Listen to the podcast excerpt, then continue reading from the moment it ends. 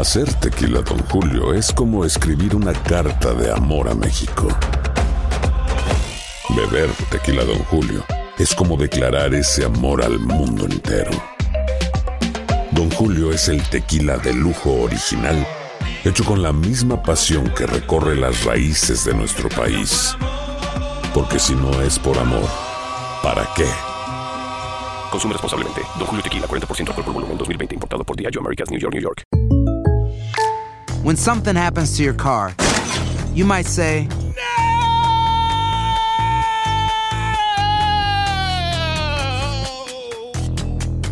My car. but what you really need to say is something that can actually help. Like a good neighbor, State Farm is there. And just like that, State Farm is there to help you file your claim right on the State Farm mobile app. So just remember, like a good neighbor, State Farm is there. State Farm, Bloomington, Illinois. Boost Mobile tiene una gran oferta para que aproveches tu reembolso de impuestos al máximo y te mantengas conectado. Al cambiarte a Boost, recibe un 50% de descuento en tu primer mes de datos ilimitados. O, con un plan ilimitado de 40 dólares, llévate un Samsung Galaxy A15 5G por $39.99. Obtén los mejores teléfonos en las redes 5G más grandes del país. Con Boost Mobile, cambiarse es fácil. Solo visita boostmobile.com. Boost Mobile, sin miedo al éxito. Para clientes nuevos y solamente en línea, requiere AroPay. 50% de descuento en el primer mes requiere un plan de 25 dólares al mes. Aplican otras restricciones. Visita para detalles.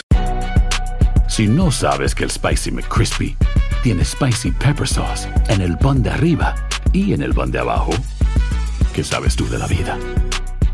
Para, pa, pa, pa. El siguiente podcast es una presentación exclusiva de Euforia On Demand. Queridos amigos, ¿cómo están? Bienvenidos a Epicentro. Soy León Krause desde los estudios de Univisión en Los Ángeles, California. Gracias por acompañarnos en este podcast de Univisión Noticias. Un placer estar con ustedes, de verdad. Gracias por eh, estar también escuchándonos, participando con nosotros en eh, este podcast, en este epicentro. Es el primer epicentro de diciembre y con el primer epicentro de diciembre comienza la recta final de este 2019. Se va el año. Ha sido un año de verdad interesante desde el punto de vista periodístico, lleno de momentos que dieron para la reflexión. Ya llegará a su vez la oportunidad de hablar sobre ellos en uh, alguno de los episodios que haremos rumbo a final del uh, año. Pero para eso todavía faltan algunas semanas, así que concentrémonos todavía plenamente en las noticias. Esta semana en México se cumplió el primer aniversario del gobierno de Andrés Manuel López Obrador. Es el primero de seis. El sexenio López Obradorista se ha ido en uh, una sexta parte Faltan todavía cinco años, un lustro de gobierno Andrés Manuel López Obrador. Es un mundo de tiempo. Los uh, sexenios, los periodos de gobierno en México de seis años son para algunos demasiado largos. Yo me cuento entre ellos, francamente me parece que un sexenio es, es un mundo de tiempo. Eh, y es algo que he pensado y dicho desde hace, desde hace mucho tiempo. Otras personas tienen una opinión eh, distinta, señalando, por ejemplo, que la ventana para gobernar en un país como eh, Estados Unidos, por ejemplo, en donde el periodo de gobierno es de cuatro años, es muy breve, porque apenas se tiene la posibilidad de gobernar, apenas termina la elección y se tiene la posibilidad de gobernar, ya el presidente y su partido tienen que estar en campaña para las elecciones de mi, mitad de periodo y luego el presidente tiene que concentrarse en su proceso de reelección. En fin, es un debate un tanto estéril. ¿Cuál es la longitud ideal para un periodo de gobierno? A mí seis años me parece, me parece demasiado. Quizá un lustro sería lo natural. En cualquier caso, es un sexenio y se ha ido un año de esos seis años de Andrés Manuel López Obrador. Se puede hablar sobre el sexenio López Obradorista, lo que va del sexenio López Obradorista desde muchos ángulos lo que ha hecho, deshecho y dejado de hacer Andrés Manuel López Obrador como presidente de México. Me parece que lo correcto es que nosotros nos concentremos en la relación entre México y Estados Unidos. En campaña, Andrés Manuel López Obrador prometió, y lo platicamos aquí ampliamente, en el momento en que sucedía, prometió que la relación con el gobierno estadounidense, encabezado por Donald Trump, sería de respeto mutuo. Lo dijo muchas veces López Obrador, utilizando esa palabra clave, la palabra mágica, respeto. Dijo López Obrador que respondería con fortaleza y de manera inmediata a cada insulto trompista, a cada infamia de Donald Trump. Incluso, y esto también lo hablamos en su momento, escribió un libro donde López Obrador recogía lo que pues parecía en aquel momento una suerte de doctrina para lidiar con, con Trump. Y no se trataba en aquel tiempo de una promesa de beligerancia, no, no prometía pelearse con Trump López Obrador, sino era una promesa de dignidad frente a las exigencias que se veía venir haría Trump del nuevo gobierno, como lo había hecho del gobierno de Enrique Peña Nieto. Decía López Obrador entonces que a diferencia de Enrique Peña Nieto, el nuevo gobierno de México no cedería a imposiciones, ni se iba a andar con lisonjas vergonzosas frente a un hombre que pues se había dedicado por años, ya casi por a lo largo de media década, a vilipendiar todo lo mexicano, a hablar mal de México.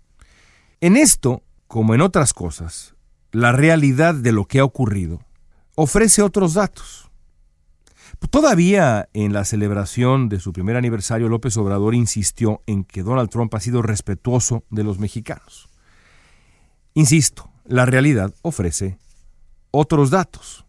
Porque frente a Estados Unidos, el presidente de México pasó de la pretensión de la dignidad a la concesión como estrategia única y los costos, aunque López Obrador insiste en lo contrario, han sido brutales. Han sido brutales en lo que realmente importa, que son los costos humanos. La relación bilateral entre México y Estados Unidos durante el primer año de gobierno de López Obrador vivió un punto de inflexión durante, bueno, hay varios, pero sobre todo un punto de inflexión durante la crisis de verano cuando Trump amenazó a México con la imposición de aranceles para obligar al presidente de México, Andrés Manuel López Obrador, a endurecer radicalmente su política migratoria contra los centroamericanos que cruzan el país rumbo a Estados Unidos o a tenerse a las consecuencias de una política arancelaria que podría haber hecho daño a la economía mexicana y también podría haber hecho daño a la economía estadounidense, como ha ocurrido con China y la guerra comercial que Trump ha desatado con China. Como ocurrió con Enrique Peña Nieto, cuya única prioridad en la relación bilateral siempre fue cuidar la agenda comercial. Siempre. La razón por la que invitó a Trump a, Los Pinos fue para cuidar los mercados, así se explicó en su momento. Y todo tenía que ver con evitar que se saliera del Tratado de Libre Comercio. Todos los otros costos, el costo humano de ceder frente a Trump, de la genuflexión frente al presidente de Estados Unidos, eso importaba un carajo. Esa es la realidad, para decirlo en español prístino. Un reverendo carajo. Lo importante era la agenda comercial. Bueno, López Obrador había prometido lo contrario. Importaría el costo humano, importaría el trato a los migrantes, importaría el trato a los mexicanos en Estados Unidos. No solamente la agenda comercial. Lo que pasó fue lo contrario. Porque apenas Trump amenazó a México con los aranceles, México dobló las manos y adoptó absolutamente todas, con una excepción que ahora eh, comentaremos, las exigencias punitivas de Trump frente a los migrantes. Todas. Es cierto que México no aceptó que se le designara tercer país seguro de manera formal, pero seamos francos, caray. Esa fue una victoria pírrica. Porque en la práctica Estados Unidos ha hecho lo que ha querido con México en materia migratoria. La presión de Trump llevó al gobierno mexicano a militarizar sus fronteras, en plena adopción de la estrategia punitiva que tanto daño ha hecho a la comunidad migrante en Estados Unidos y adoptar varias otras medidas que vamos a platicar ahora, que van de la mano de la estrategia punitiva que Trump ha puesto en práctica en función de la migración desde hace años en Estados Unidos. Y el resultado ha sido, hay que decirlo con todas sus letras, una catástrofe moral. El gobierno mexicano, para empezar y para terminar, ha ignorado el sufrimiento de miles de personas en las fronteras del país.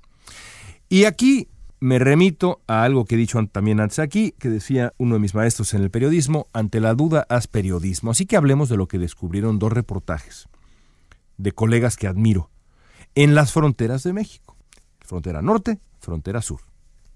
Kevin Siff, que es un extraordinario reportero del Washington Post, publicó hace poco un reportaje, una crónica, desde Matamoros.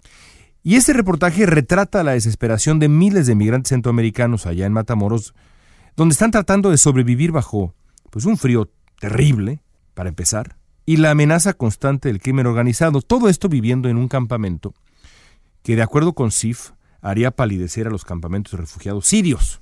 Miles de personas, ¿eh? 1.600, 2.000 personas, entre ellos muchísimos niños. Las condiciones en el campamento de refugiados, escribe Sif, son espantosas por insalubres, precarias. Es terrible. Por ejemplo, la amenaza de una epidemia que derive en una crisis de salud pública en esa zona es aparentemente inminente. Tan es así que los padres desesperados prefieren enviar a sus hijos solos a Estados Unidos a arriesgarse a pasar un día más con ellos en el infierno mexicano. Imagínense ustedes hacer eso. Imagínense ustedes ver a sus hijos de 10 años de edad. Yo tengo un hijo de 11 y dos de casi 7. Y decirles adiós. Hay una famosa película, ¿no es cierto? Sophie's Choice, en donde Meryl Streep tiene que escoger a cuál de sus dos hijos salva. Bueno, eso es lo que está haciendo la comunidad de inmigrantes centroamericanos en Matamoros todos los días. Todos los días. Algo parecido ocurre en la otra frontera de México, Tapachula. Un reportaje reciente de Elena Reina en el país retrata otra versión del mismo colapso moral que el gobierno mexicano ha permitido con su política de migración que es inhumana. Lo que describe Reina es el infierno. De verdad, ni más ni menos, es el infierno. Mujeres centroamericanas obligadas a prostituirse bajo los ojos de sus hijos. Imagínense, de nuevo, que ustedes tienen un hijo de 13 años de edad y el hijo tiene que escuchar y ver a la madre prostituirse por unos pesos para sobrevivir. Describe Reina a Tapachula como una cárcel donde el abuso, el dolor y la violencia son un asunto cotidiano todos los días. Es la crónica de una degradación dantesca, dantesca, de mujeres agredidas de mil maneras, encadenadas, vejadas, esclavizadas, el horror, el horror. Ese es el horror en el sur de México, como el horror en el norte de México es lo que describe Kevin Sif. Periodistas, ¿eh? Aquí no es opinión, es periodismo. Revisen los reportajes si tienen estómago, amigos. Además del retrato común del sufrimiento y la desesperanza, estos dos reportajes coinciden en una variable, la indolencia del gobierno mexicano. Es así de claro. ¿eh? Dada la horrenda situación, esa indolencia revela no solo ineptitud, sino crueldad. Y hablando en plata, ahora que se cumple un año, ambas cosas, la ineptitud y la crueldad son atribuibles a una persona y esa persona se llama Andrés Manuel López Obrador. Porque el dolor de esos migrantes en las dos fronteras mexicanas es responsabilidad del presidente de México y su política de concesión frente a Estados Unidos. Fue López Obrador quien aceptó colaborar, por ejemplo, en el injusto programa Permanezca en México, Remain in México, del que ya hemos hablado aquí, que ha enviado a México, sobre todo a la frontera norte, a miles de migrantes centroamericanos que no tienen nada más que la esperanza de que quizá, después de meses o incluso años, puedan recibir refugio en Estados Unidos. Ahí están esperando la supuesta resolución de sus peticiones en condiciones como las que describe Kevin Sif en Matamoros. El horror. Fue López Obrador quien aceptó militarizar la frontera sur mexicana, atrapando a las mujeres centroamericanas en esa cárcel de prostitución y esclavitud y abuso y violencia que describe Elena Reina. Fue López Obrador quien decidió no otorgar recursos suficientes para construir los albergues necesarios o mejorar las condiciones abyectas de los que ya existen. Y esto a mí nadie me lo cuenta. La verdad es que casi nadie me cuenta nada de esto, a pesar de que en la frontera sur de México hace tiempo que no estoy. Pero en la frontera norte lo conozco y lo he visto con mis propios ojos. Y he escuchado, y ustedes también a través de este epicentro, la voz de los albergues desesperados por el recorte que implicó que se les retirara 30% del dinero con el que atienden a los migrantes centroamericanos y tratan de salvarlos. Y ustedes escucharon también en este epicentro la voz de los migrantes centroamericanos en Tijuana, en los albergues, supuestos albergues, insalubres, horrendos esos. El gobierno mexicano no ha hecho nada por ellos. No les ha construido albergues, no les ha mejorado albergues, no los ha tratado con la dignidad que se merecen. Esa es la realidad. ¿Y quién ha decidido todo esto? Andrés Manuel López Obrador ha decidido todo esto, no Marcelo Ebrard que es el hombre que va y negocia, sí, sí. El presidente de México no se llama Marcelo Ebrard, se llama Andrés Manuel López Obrador, para lo bueno y para lo malo. Para lo bueno, ese sesenta y tantos por ciento de aprobación que tiene, que ya discutiremos en su momento, esos 30 millones de votos que recibió, y para lo malo que es las decisiones que tomó y que tienen consecuencias también. Es su responsabilidad el que gobierna, es él. Todas esas decisiones son enteramente imputables al presidente de México y a nadie más. Esa es la verdad de la relación con Estados Unidos durante el primer año de gobierno de Andrés Manuel López Obrador. No hay ningún respeto, no hay ninguna dignidad. Dignidad y respeto posible cuando la relación está basada en la amenaza. Yo no respeto a quien amenazo. Es así de sencillo. Si yo amenazo a alguien, no lo respeto, porque la amenaza es, antes que nada, un acto que violenta la dignidad humana. Y la dignidad nacional ni se diga. Así que, en este sentido, como en otros, la evidencia es distinta a la que pretende poner frente al pueblo de México el presidente López Obrador. No hay respeto. La verdad es esta. El horror en las dos fronteras es lo que es. Que no quepa duda, la historia juzgará con dureza a los involucrados en este horror. Amigos, gracias. Como siempre, los invito a escribirnos por redes sociales. Ahí estamos, arroba León Krause, León K-R-A-U-Z-E, a sus órdenes siempre en redes sociales. Atentos también a sus sugerencias, comentarios y críticas. Esto fue Epicentro. Gracias por escucharnos. Escuchen también los otros podcasts de Univisión Noticias. Hasta la próxima. El pasado podcast fue una presentación exclusiva de Euphoria On Demand. Para escuchar otros episodios de este y otros podcasts, visítanos en euphoriaondemand.com. Si tú o alguien que conoces está pasando por una situación difícil o por una crisis de salud mental, la línea 988 de prevención de suicidio y crisis te brinda apoyo especializado 24 horas al día, 7 días a la semana. Solo llama al 988. Cuando llamas al 988, te conectarán con consejeros especializados que escucharán tus inquietudes y te brindarán apoyo en español. Simplemente llama o textea al 988. Hay esperanza. La línea 988 funciona. Si no sabes que el Spicy McCrispy tiene Spicy Pepper Sauce en el pan de arriba y en el pan de abajo, ¿qué sabes tú de la vida? Para, pa, pa, pa. ¿Quieres regalar más que flores este Día de las Madres? The Home Depot te da una idea. Pasa más tiempo con mamá plantando flores coloridas, con macetas y tierra de primera calidad para realzar su jardín. Así sentirá que es su día todos los días. Llévate tierra para macetas Bigoro por solo $8.97 y crece plantas fuertes y saludables dentro y fuera de casa. Recoge en tienda y sigue cultivando más momentos con mamá en The Home Depot. Haces más, logras más. Más detalles en homedepot.com diagonal delivery.